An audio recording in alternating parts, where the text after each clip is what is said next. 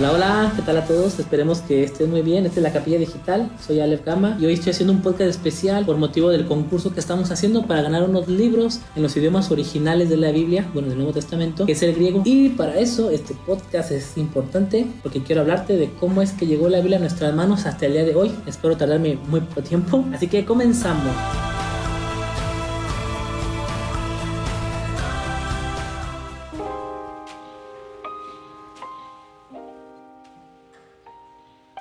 Te pido que nos apoyes, por favor, que le des un like, que le des una compartida a nuestro canal, a nuestra página, ayúdanos a crecer y esperamos seguir haciendo más videos como este.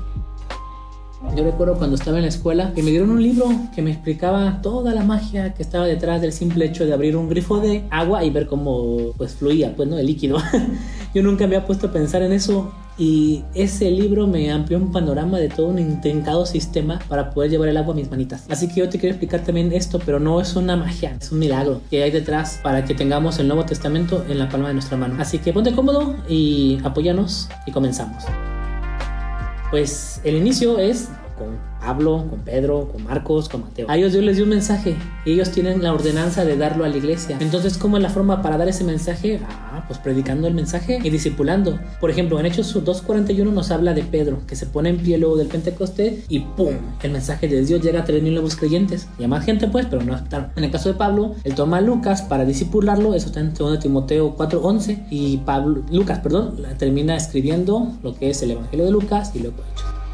Pero ¿qué pasa cuando tienen que enviar un mensaje a toda la iglesia cristiana del mundo mundial? No pueden hablar, no pueden disipular, hacen lo que Lucas hizo, lo que Pablo hizo, lo que Pedro hizo, que son escribir cartas, escribir libros que después serían parte del Nuevo Testamento. Estamos hablando de que están en todos lados regados la iglesia. Vaya, dice Santiago 1.1 que están en toda la dispersión.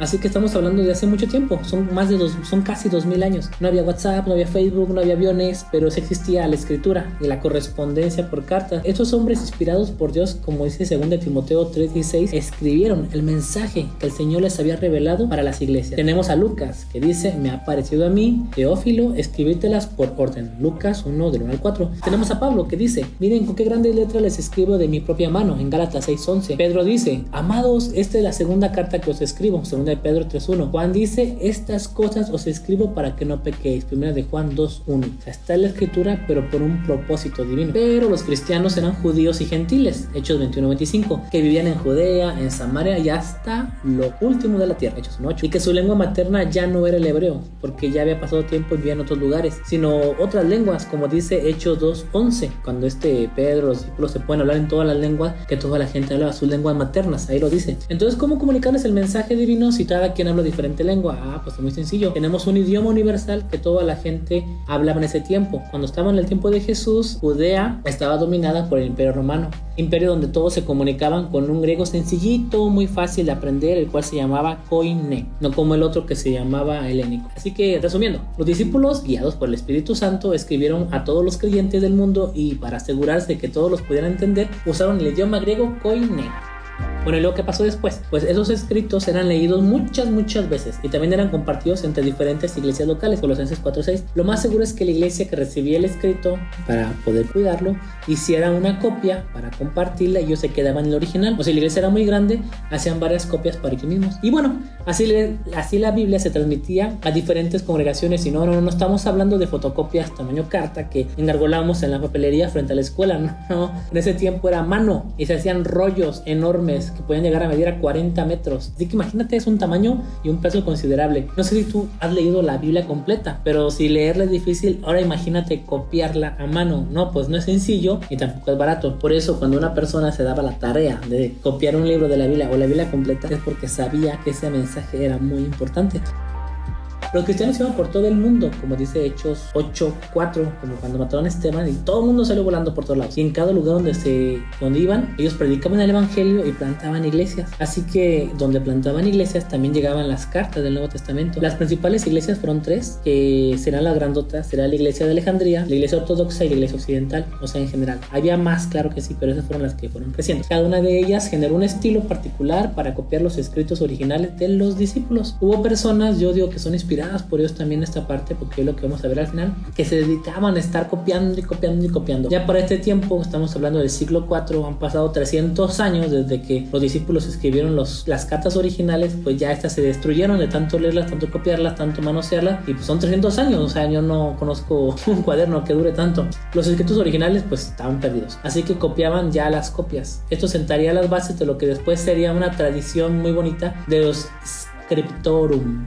Scriptorum. Son lugares donde se dedicaban a copiar. Por ejemplo, tenemos un hombre que se llama Casiodoro, que él fundó un centro de copiado en Vivarium. O también tenemos el Monasterio de la Transfiguración en el Monte Sinaí, que es un lugar hasta el día de hoy muy importante. Y así pasó el tiempo. Y la gente, estamos hablando del siglo IV y pasaron muchos, muchos, muchos, muchos años. Y la gente dejó de hablar griego y ya no podían entender lo que estaba en el manuscrito bíblico. A algunos se les olvidó que era la Biblia incluso. Esto hizo que algunos manuscritos pues se destruyeran completamente, se destruyeran, se desecharan se quemaran, lo que sea, en serio. Otros quedaron olvidados en almacenes y fueron casi desechados, como el Códice Sinaítico. Otros se perdieron en una inmensidad de otros escritos, como el Códice Vaticano. Otros fueron borrados para aprovechar el papel y escribir otras cosas encima de ellos. Los tallaman los manuscritos, se llaman palimpsestos, como el Códice Efraimi Rescriptus. Y otros terminaron en colecciones privadas que luego se pondrían a la venta y se recuperarían mucho tiempo después, como el papiro P52 Rylands, que es el más antiguo que tenemos del Nuevo Testamento y es del año 100 125 después de Cristo. Ese pues, se perdió, pero lo reencontraron. Así que por ahí hay un montón de manuscritos perdidos, destruidos, desechados, rayados y hay gente que se dedica a encontrarlos. Esto no quiere decir que la Biblia se perdió, claro que no, porque se seguía traduciendo, se seguía copiando al idioma del pueblo. En lo que hoy es Europa y pedacitos de Asia y África, donde estaba la iglesia occidental, se tradujo la Biblia al latín, lengua que ya se hablaba en el tiempo de Jesús. Recuerden que cuando Jesús es crucificado, arriba ponen letrero en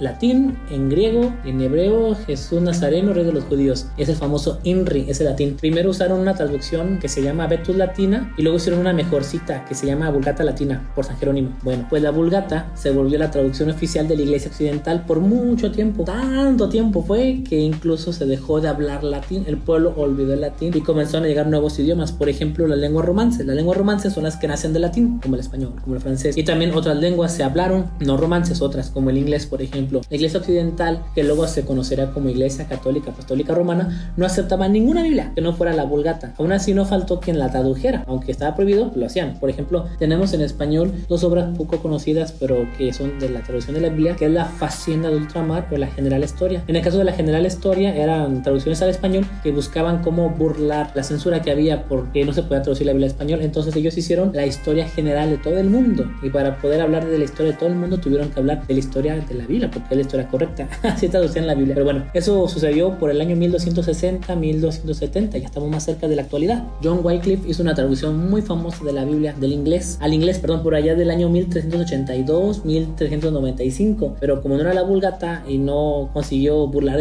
la censura que había, entonces es pecado. Y como es pecado, a Wycliffe lo persiguieron demasiado. Es un precursor de la reforma protestante, por cierto. Tanto lo persiguieron que incluso cuando él murió, agarraron su cadáver, lo desenterraron y lo volvieron a juzgar, lo volvieron a y lo colgaron, perdón. Así que imagínense, imagínense. Ok, estamos en el siglo 12 vamos a brincarnos al siglo XIV, al siglo XV, perdón, y XVI.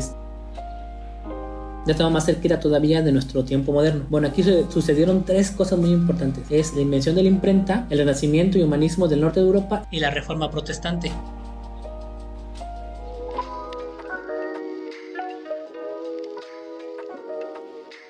El primero, la invención de la imprenta. Por ahí de 1456, cuando habían pasado casi 1400 años desde la primera carta que se escribió del Nuevo Testamento de Pablo, viene Johannes Gutenberg en el año 1456 y crea la imprenta. Él imprime la primera Biblia, obviamente la Vulgata Latina. Y durante mucho tiempo la Biblia se había escrito a mano, pero con la imprenta ya no era así. Podían hacer un montón de libros y todos eran exactamente iguales. Así que el siglo XVI, el siglo XV, perdón, pondría un fin a los manuscritos bíblicos que habían acompañado a la iglesia por esos 1400 años. Segundo, segundo suceso importante, el renacimiento y el humanismo. Bueno, estos movimientos trajo un deseo de volver a las fuentes originales y pues la Biblia no se había escrito en latín, no, no, no, se había escrito en griego y así comenzó una carrera para poder tener el texto en el, idioma correcto. Tenemos por un lado Erasmo de Rotterdam, él es el mayor exponente del humanismo y por otro lado está el cardenal Miguel de Cisneros, que pagaría lo que fuera necesario para tener el mejor texto. Los dos compitiendo por ver quién publica primero la obra en griego griego del Nuevo Testamento. Así que Erasmo tuvo que meterle velocidad para poder ganar la carrera. Con siete manuscritos solamente, tardíos, por cierto, que heredarían el estilo de la Iglesia Ortodoxa, conocida como texto griego bizantino o mayoritario, Erasmo ganó esto. Hubo partes que le faltaron en griego, pero él las tomó del latín, las tradujo al griego para poder ganar,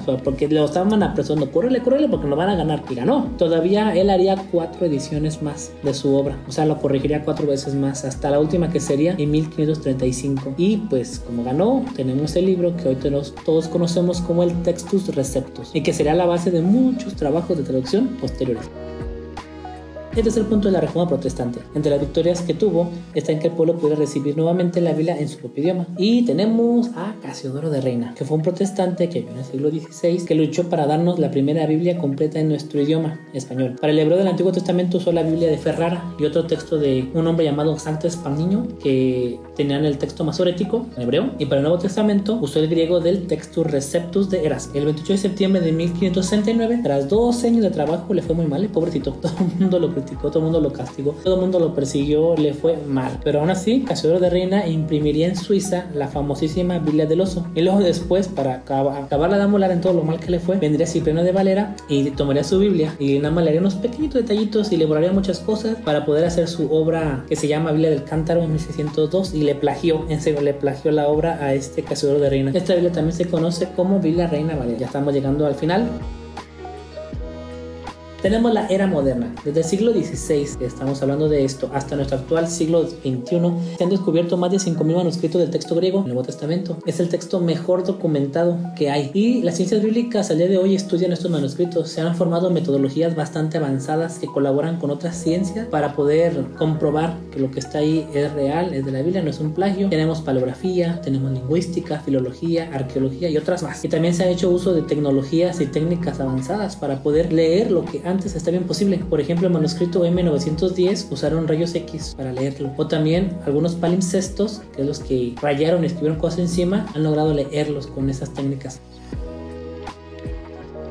Bueno, el texto bíblico existe en lugares tan distantes como España y Armenia, tan lejísimos, que estos textos sean asombrosamente iguales y las diferencias de copiados sean mínimas y que no cambien en nada el Evangelio, por cierto, que durante tanto tiempo siempre hubo personas que dieron su vida, su dinero, su tiempo para copiar la Biblia y que los estudios científicos más estrictos actuales solamente pueden comprobar su veracidad del texto bíblico, son una suma de evidencias de que la iglesia de todos los tiempos, de todos los lugares, siempre supo que el Nuevo Testamento no eran simples libros por copiar, sino que era la palabra de Dios bueno, en español tenemos muchas traducciones. Algunas han sido condenadas, como en su momento lo fue John Wycliffe, por no usar el Textus Receptus y no apegarse al estilo de la iglesia ortodoxa, que es el Textus Receptus o también llamado texto griego bizantino mayoritario. Hoy, por ejemplo, la Biblia Reina Valera es la más usada por el mundo hispano. Se le tiene mucho cariño, identidad, amor. Las revisiones más conocidas que tenemos son la de Cipriano, la que se plagió a este Casiodoro en 1602, luego sigue la Sociedad Bíblica Americana en 1865, son como 140 años después.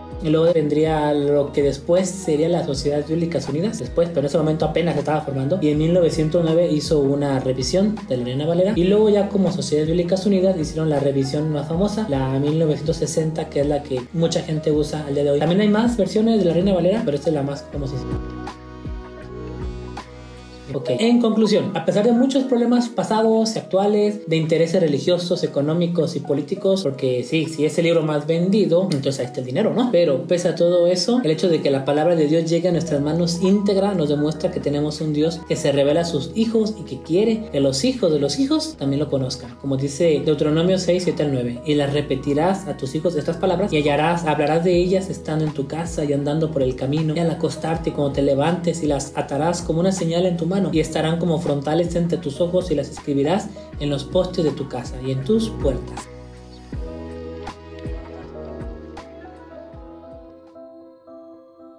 Bueno, ok, eso es todo, Presbinautas. Yo quiero preguntarte cuál es tu versión favorita de la Biblia. ¿Tú crees que hay que quemar otras Biblias que no sean la Sempiterna y Santa Reina Valera 60? ¿Crees que alguien perderá la cabeza por usar otra tradición textual o versión bíblica? Apóyanos, por favor. Recuerda que esto se hace para el concurso y pues queremos que nuestra página crezca. Queremos que el Tirano alcance a más personas. el objetivo de la página es edificar el cuerpo de Cristo a través de los ministerios. En este caso, pues principalmente es el pastoreo y la enseñanza. No queremos interferir con la iglesia local, queremos apoyarla a ella también entre semana, en actividades como esta, pero siempre vamos a darle prioridad en todo momento a la iglesia local. Así que que Dios los bendiga, queridos pastores, hermanos, siervos, consiervos y de todo un poco por ahí en la mía del Señor. Cuídense mucho. Bye.